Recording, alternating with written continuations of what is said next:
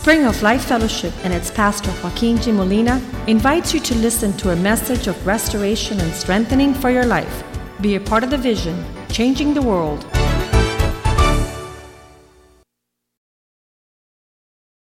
Place.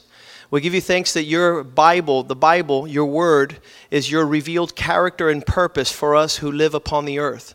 We pray that you would open up the scriptures to us that we might understand your purpose, that we might understand the times we live in, that we might understand, oh God, that your priorities, your instruction, your leading us in these manners is for us to experience peace, joy, and live in all intentional purpose and order according to our creative call. We pray that you would bless your word this morning and that it would not return void, that it would uh, nourish our spirits, and that it would be like a seed planted in each heart that would grow forth and give forth fruits that would glorify your name. We give you thanks in Jesus' name we pray. Amen. One of the aspects of growing up without reading the Word of God, without knowing the Lord, um, and the most devastating thing that I had ever experienced as, as I came to the Lord is found in 1 Thessalonians chapter uh, 4. This, this concerns a portion of Scripture that talks about the Lord's return. And we're living some really twisted times right now with severe economic unrest and political unrest and rumors of wars and takeovers. Uh, a friend of mine, Doug Stringer, last week was, was speaking of how this Iranian conflict with Israel is almost at its uh, fruition, and that before Iran decides to throw a little bomb next door to Israel, uh, Israel's going to pop them in the head it's going to cause Russia to come down and defend Iran. It's going to cause the United States to come and defend Israel. And we're right at the peak of incredible international phenomena. And in this season of weariness, um, there's something that, that is at the platform on a spiritual plane. That's where we need to be looking at. A lot of people aren't looking in that direction. And there in 1 Thessalonians 4, uh, no, I'm sorry, uh, chapter 5, verse 1, Paul is writing, this is, and take a grasp for this, this was 2,000 years ago. But concerning the times and the seasons, brethren, you have no need that I should write to you. Uh, it was well versed in biblical times, in the times of Paul, to be tracking the atmosphere and climate of what was taking place. For you yourselves know perfectly, verse 2, that the day of the Lord so comes as a thief in the night. For when all say peace and safety, then sudden destruction comes upon them as the labor pains upon a pregnant woman. And they shall not escape. There'll be some people caught off guard in that moment. Verse 4 says, But you, brethren, are not in darkness, so that this day should overtake you as a thief. You are all sons of the light and sons of the day. We are not of the night nor of darkness. Therefore, let us watch and be sober, not sleeping as others do. For those who sleep, sleep at night, and those who get drunk, get drunk at night. But let us who are of the day be sober, putting on the breastplate of faith, love, and the helmet, the hope of salvation. For God did not appoint us to wrath, but to obtain salvation through our Lord Jesus Christ, who died for us, and whether we wake or sleep, we should live together for him. And then he says these words Therefore, Comfort one another with these words as you are already doing. This occasion of a woman who's pregnant in labor pains, um, we're going to get to now, but I want to go back to chapter 14, I mean, uh, chapter 4, verse 13, uh, where he writes a little bit more in this regards. He says, I do not want you to be ignorant, brethren. Let's, let's not be off base. Let's not, not be clear of these things. Those who have fallen asleep, lest you sorrow as others do who have no hope. For if we believe that Jesus died and rose from the dead, he says, verse 15, For this we say to you by the word of the Lord, that we who are alive and remain until the coming of the Lord will by no means precede those who are asleep. For the Lord himself will descend from the heaven with a shout with the voice of an archangel and with the trumpet of God. And the dead in Christ will rise first. Then we who are alive and remain should be caught up together with them in the clouds to meet the Lord in the air. And thus we shall always be with the Lord. Therefore, comfort one another with these words. These little small portions of scriptures that we have just read, I grew up as a child in a home that went to church once a week and had never read the Bible. Uh, at our house, the Bible was a holy book put over there at the living room, turned over to Psalm 23, and almost it seemed that every time we were running through there, we'd slow down, walk, and then when we'd pass the Bible, we'd start running again. Because for us, it, it was a sacred book, it was a holy book, it was a book of God. But never did my dad, who was a brain surgeon, my mom, who was a school teacher, she never read the Bible. In, in our, their, their past dealings uh, growing up, they would uh, say anybody who read the book would go crazy, so they left that over to the priest. But the truth of the matter is that at the age of 16, I opened up the book for the first time because I had a little nine year old cousin who looked at me straight in the face and she says, Joaquin, you're going to hell. I didn't understand why, Christians were quick to throw people into hell instead of explain to them the gospel. So she didn't do much explaining, but she got my attention, and so I started reading the Bible. I started hearing about things about the coming of the Lord. I started hearing things about his apparition. I started hearing things about getting ready for when he comes, and I was doing all the opposite. If you turn with me to the book of Titus, you'll see there that one of the primary instruction for uh, primitive Christians, those that, who met the Lord, they said the grace of God would come upon our lives and save us, and that that grace would begin to do a work in our lives to prepare us for the Lord's coming. And so I was doing none of the above. It says there in Titus chapter 2 verse 11, we could read it together up on the screen there. The grace of God that brings salvation has appeared to all men. The grace of God that brings salvation has appeared to all men. This grace teaches us, verse 12, that we're to stay away from anything ungodly and that we're to stay away from the worldly lusts that pull on us our nature. So we should be sober and righteous and godly in this present age. And you say, What for? Well, what for is verse 13. Because you're waiting for the blessed hope and glorious appearing of our great God and Savior, Jesus Christ, the one who gave himself on the cross that he might redeem us from lawless deeds and purify us his own special people that desire good works. And then Paul says, verse 15, speak these things, call each other's attention, correct each other with all authority, and let no one pull you back. Well, ever since I began to understand the coming of the Lord, I began to, you know, posture myself each day for that coming. I recall my first year of law practice. I had accumulated a whole year worth of all the templates and all the documents and all the things I needed to practice law with all my first cases of legal research. And my computer crashed, and I called the computer expert, tech, technician, to come and fix my computer. And he came in and he was working, and all of a sudden he erased all my documents. I wanted to grab him by the throat. I wanted to kill this guy. And I went back to my office, and he was like, I go, could you retrieve it? Can you find it? And, and he was like, I'm trying. He was sweating, and I, I was getting angry. And I went back to my office, and I sat down on my chair. I said, Lord, if you come back today and I kill this guy, I'm going to stay. I'll forgive him, I'll let it go. And that's, that's the mentality of how you live your life, knowing that each moment we're to live as if God were to return, as if Christ were to return. Here in Revelations 12, we spoke on it on Wednesday, how this, you know, when Paul is saying, like, the labor pains of a woman who's about to give birth. Who is this woman? She's found there in the last book of the Bible, in Revelations 12. And it says there in verse 3 another sign appeared in heaven and behold, there's a great fiery dragon having seven heads and ten horns and seven diadems on their heads. And his tail drew a third of the stars of the heavens and drew them to the earth. And the dragon stood before the woman who was ready to give birth, pregnant woman, to devour her child as soon as it was born. Verse 5 says, She bore a male child And this male child would rule the, all the nations with a rod of iron. And her child was immediately caught up to God in his throne.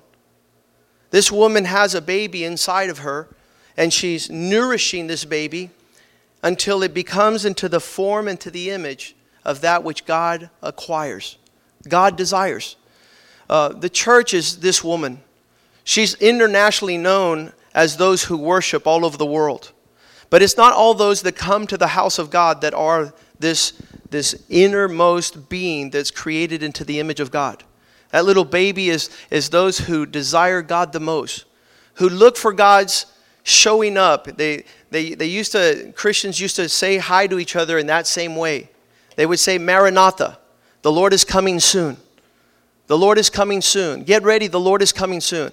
A lot of people say that's not going to happen in my lifetime. They've been talking about it since the times of Paul. If you have that attitude, you could join those people in 2 Peter chapter 3.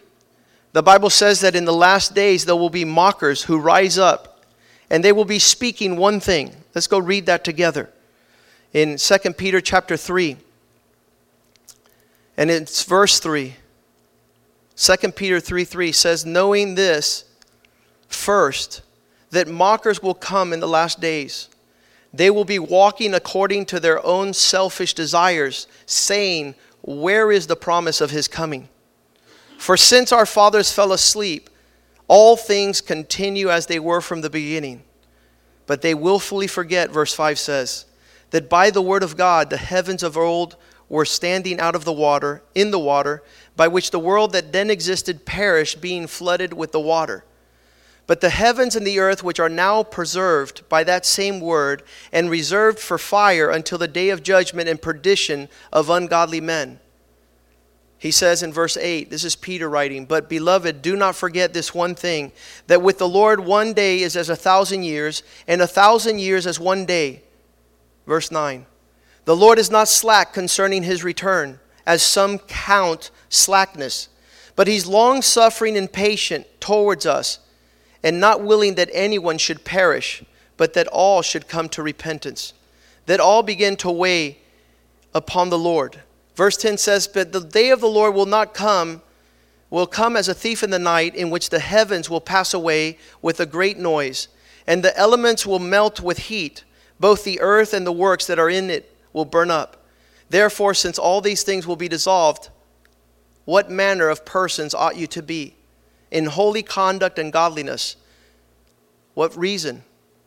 Looking for and hastening the coming of the Lord, because of the heavens will be dissolved, being on fire, and the elements will melt on fervor of heat. Nevertheless, we, according to his promises, are looking towards a new heaven, a new earth, where righteousness dwells. He gives us the instruction in verse 14 Therefore, beloved, looking forward to these things be diligent to be found by him in peace, without spot and blameless. And consider that the patience of our Lord is for salvation. Who is God waiting upon that they should come to him? Who is God waiting upon that they should do what I did? I said, Lord, I don't know if what they say is true, but I want you. I want you to come into my life. I want you to prepare me to be before you. I want you to be able to speak to me and reach me. And I, I was not going to think about standing here as a pastor 29 years ago as I prayed that prayer. But the Lord is faithful to give grace to the humble. The Lord is faithful to lead those that seek Him to be led, to teach those who want to be taught.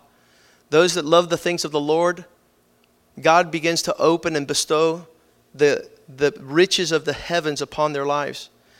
The, the last part of the Bible, and I just want to go there because we've already spend time understanding a little bit, we need to hear it straight from the horse's mouth in Revelations 22, verse 20. And God says that he who is talking about these things says, Revelations 22, verse 20. This is straight from the horse's mouth. If you said last night, uh, yesterday, I was talking to my little nephew. He's 10 years old. He says, Hey, uncle, I talk to God all the time. He never talks to me. And I said, Well, it's because you don't open up the Bible, because there, if you open up the Bible, He'll talk to you. That's His word. And if you're ignoring Him when you wake up early in the morning and run over to play Nintendo, And God is saying, I wonder why He doesn't talk to me. If you pick up your Bible and read one chapter every morning, God will speak to you. If you're faithful with the written word, then God will begin to speak to your heart. And there it says, and this is Jesus speaking, He who testifies to these things, this is the last thing written in the Bible. Surely I come quickly. Surely I come quickly. Amen. Even so, Lord Jesus. See, there are some people that are in a little shelter, in a little cave, and they're like, Lord, come soon. Lord, come soon. That's not the mentality we're to have. We're to know that hundreds of thousands of people have never even heard these words. They don't even know the Lord's returning. Our family was a great family. Dad's a doctor, mom's a teacher. We had a lot of money. The Bible was in the house, but until somebody came and spoke to us, we would have never known about the Lord's return. We would have never known that the Bible says, like in the days of Noah, while they were building the ark, and a lot of people were laughing at Noah and saying, You guys are silly. You guys, what are you doing? Uh, you know, it's never rained before. You guys are nuts. The Bible says, when he jumped into the ark and the Lord closed the door, it began to rain. And beginning to rain, what happens is that the water comes up ankle deep, and you start saying, Noah, I was just kidding. You remember? I was there. It's up knee deep, and you realize that you're in trouble.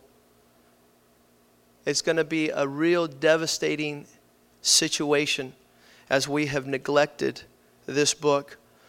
One of the wealthiest men here in Miami, 74 years old, just came to the Lord about a month ago. And he says, Pastor, he's a widower, his wife just died.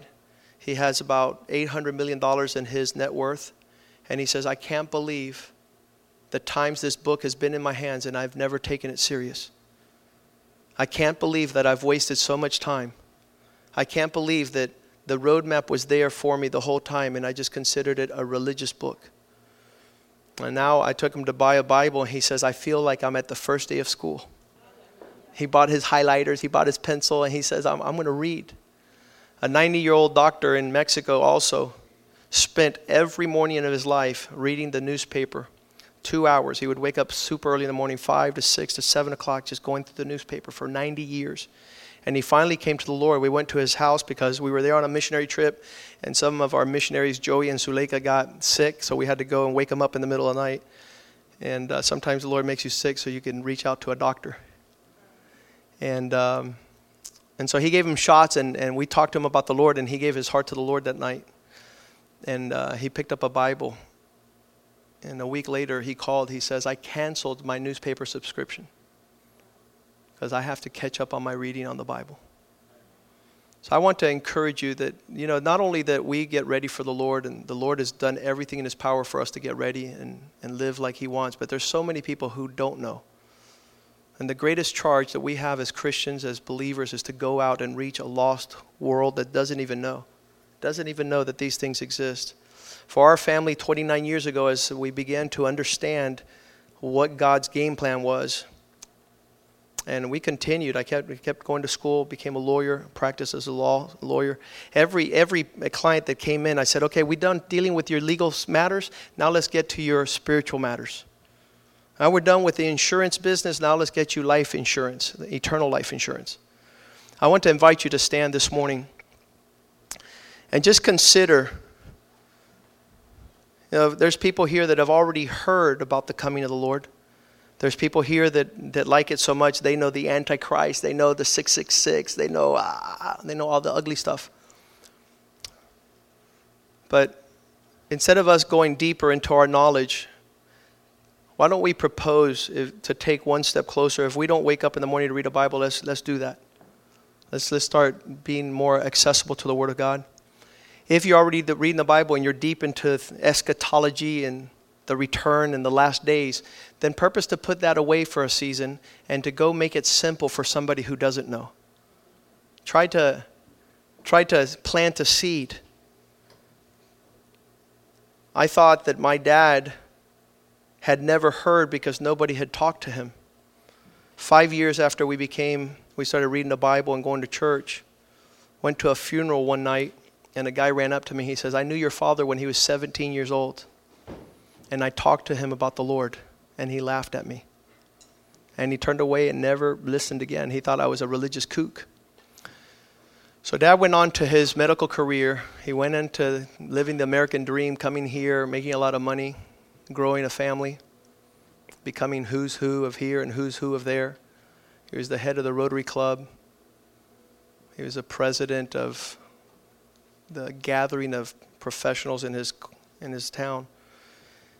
And I, I became a Christian at 16, 17. I said, Well, I wonder why my dad never read to me the Bible. I wonder why he never took time to explain to me a relationship with God. Maybe that guy who talked to him didn't tell him too good. Maybe he, he was just, he turned my dad off. So five years go by, and my dad says, I have a friend coming from Cuba, and I want you to meet him. And now this is 20 years as a Christian. It was about nine years ago. And we're going to go have lunch with my friend, and I want you to meet him, and he wants to get to know you. So we went out to lunch.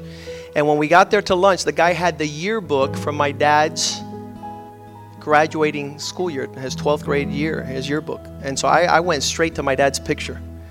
And I looked at his picture, and right next to him were a bunch of, like a little quib about his life. He says, um, This man surely is always chasing skirts. He was a he was a womanizer. He was running around girls all the time. And I said, "Great, I, I, that's a legacy he left me." And then it says, and when he would go take exams, he would always cheat. He would always look on the paper next to him. And that's actually written right there in the yearbook. But that wasn't the worst of it. Then followed. And when it comes to making fun of preachers, he's the best. This is in 1956. Three legacies a womanizer, a cheater, and making, mocking God. So now I understood that the guy who reached out to my dad did explain it to him, but my dad was a mocker. But thank God at 49, my dad decided to lift up that, that surrender cloth, the white rag, and say, God, I surrender.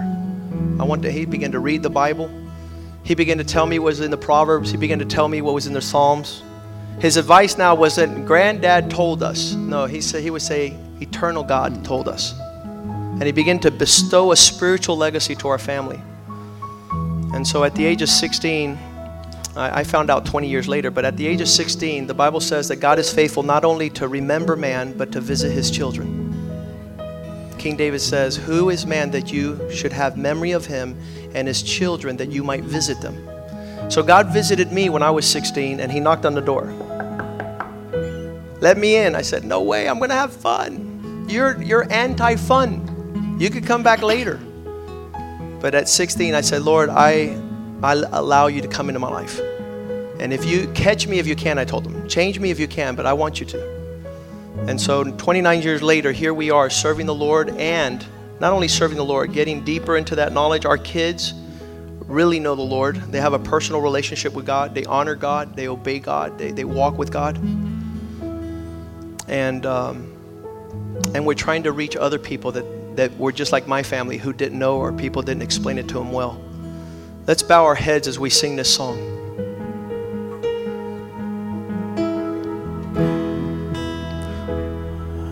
Oh Lord, give us new hearts